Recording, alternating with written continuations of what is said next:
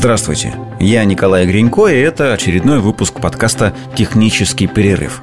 Исследователи из Сингапурского университета технологий и дизайна Когда в названии университета есть слово «дизайн», меня всегда немного настораживает Потому что от дизайнеров самые безумные проекты э, появляются. Но ладно, не, не об этом. Итак, в Сингапуре сингапурские ученые объявили о том, что разрабатывают способы 3D-печати еды – ну, это вообще совершенно не удивительная новость.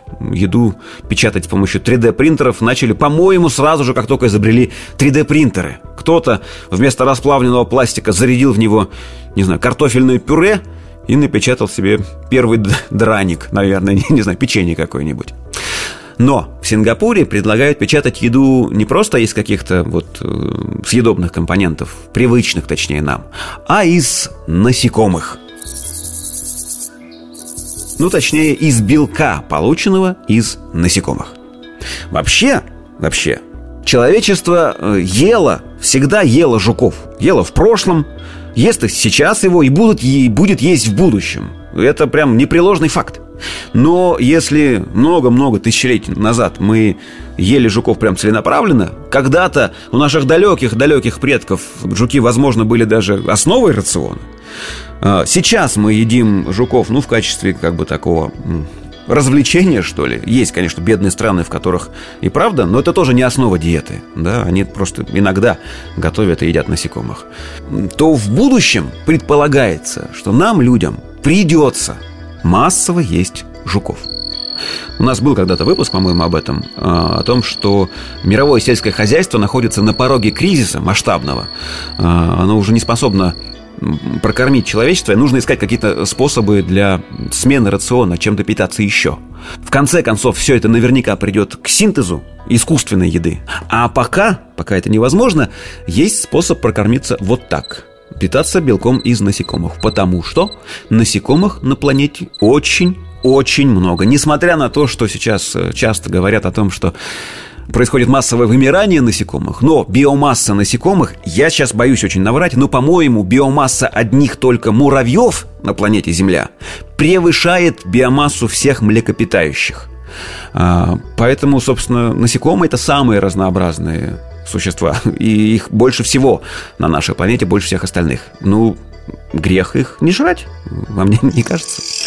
Так вот, Люди ели насекомых и всегда, и, судя по всему, будут есть дальше, потому что в них очень ценный, легко усваиваемый белок находится. Причем этот белок, как вы понимаете, практически не сопротивляется при охоте на него. Ну, почти. Да, есть, конечно, ядовитые насекомые, но добыть белок из мяса хищника, конечно, сложнее. А еще в этом белке минимум холестерина, не жирные они. Просто белок в чистом виде. То есть насекомые для нас еще и полезны. И если задуматься, на самом деле мы до сих пор э, используем насекомых в пищу, часто даже не подозревая об этом – есть исследования э, о том, что ну, в любом мучном изделии, разумеется, само собой существуют остатки, останки э, каких-то насекомых, которые когда-то ползали по этому конкретному колоску, которые обитали в зернохранилище, которые потом в муке немного поковырялись, которые дома у вас водятся. То есть там какой-то доля какого-то процента хитина и еще чего-нибудь все равно есть в любом, в любой пище в колбасе особенно, мне почему-то кажется, не знаю. Вот. А, и мы едим это уже и так, не зная об этом. И ничего такого очень плохого-то не происходит. А уж, ну, мед, мед же мы едим, мы его берем у пчел. Это прям вот производное от насекомых. Кармин. Знаете, что такое кармин, да?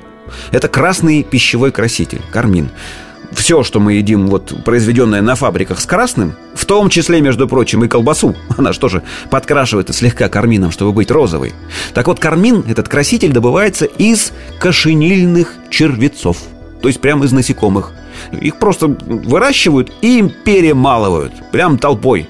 Э, размалывают в кашу, сушат, как-то еще слегка обрабатывают, дезинфицируя, наверное. И вот эта каша и становится красным пищевым красителем. Мы его едим в колбасе, в напитках, в кондитерских изделиях, во, во всем, что подкрашено красным цветом.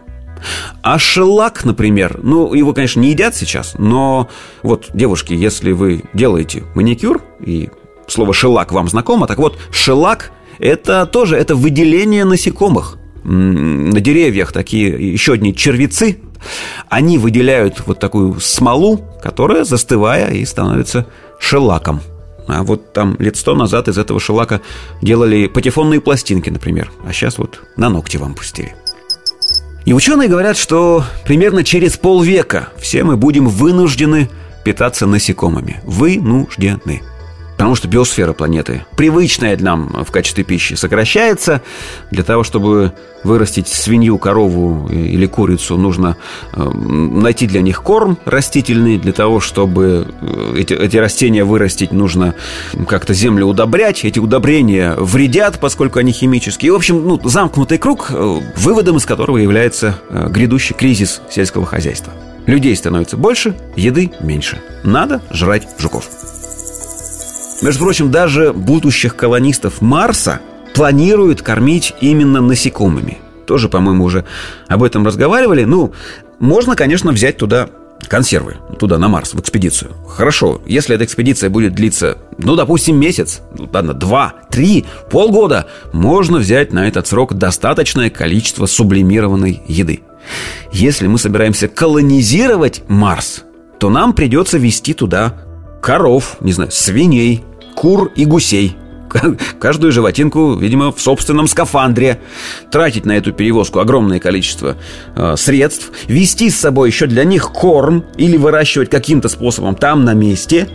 И, в общем, все это выглядит настолько бредово, что, конечно, э, этим никто заниматься не будет. А вот взять с собой некоторое количество личинок навозных мух, ну, может быть и не навозных мух, но каких-то личинок, жуков – и там на питательном субстрате, который там же можно непосредственно изготавливать, их выращивать, а потом перемалывать и добавлять в пищу или готовить из этой муки какую-то еду, вполне возможно. И именно так и предлагают поступать. Причем э, не только есть предлагают там жуков, но еще и строить из них. То есть вот из хитина, э, который от них остается, если смешивать его с марсианским грунтом и добавлять туда, по-моему, уксусную кислоту, если я не путаю, то спустя какое-то время вот этот материал застывает, полимеризируется и становится довольно прочным э, таким пластиком, ну или чем-то похожим на пластик. Настолько прочным, что из него можно делать молотки и гаечные ключи. То есть, в принципе, на Марсе насекомые очень и очень пригодятся. Конечно, нам нужно что-то придумать с нашей брезгливостью – Потому что тысячелетия блюд без жуков отучили нас видеть в насекомых пищу. И даже, скорее, наоборот, да? С этим нужно что-то делать, и сингапурские ученые предлагают печатать из насекомых еду с помощью 3D-принтеров. Они даже провели какой-то эксперимент. Они взяли, например, сверчков, ну, массу сверч... сверчковую массу и морковь тоже в виде массы. И вот из этих двух компонентов они напечатали, ну, такие печеньки, такие маленькие, небольшие крекер, что ли. Напечатали, э, они высохли, э, ученые попробовали их на вкус и поплевались немного, немного, потому что забыли добавить специи. Но когда это все подсолили и поперчили, я не знаю, что-то еще добавили, выяснилось, что это достаточно вкусно, вполне пригодно в пищу и никаких негативных э, последствий для организма не несет. Поэтому еще раз напомню, в ближайшие 30-50 лет мы с вами сможем купить в магазине сверчково-морковные крекеры, печенье, не знаю, соево-жуковые конфетки. Конечно, нет никакой гарантии, что мы прямо сейчас уже что-нибудь подобное не едим, как я уже говорил, не зная об этом. Но через 30 лет мы будем есть это официально. И произойдет это достаточно плавно и незаметно, так что, скорее всего, мы к этому не будем даже привыкать. Просто примем как должное. Хотя... Вот такая история. Ищите подкаст «Технический перерыв» на доступных цифровых площадках. Счастливо!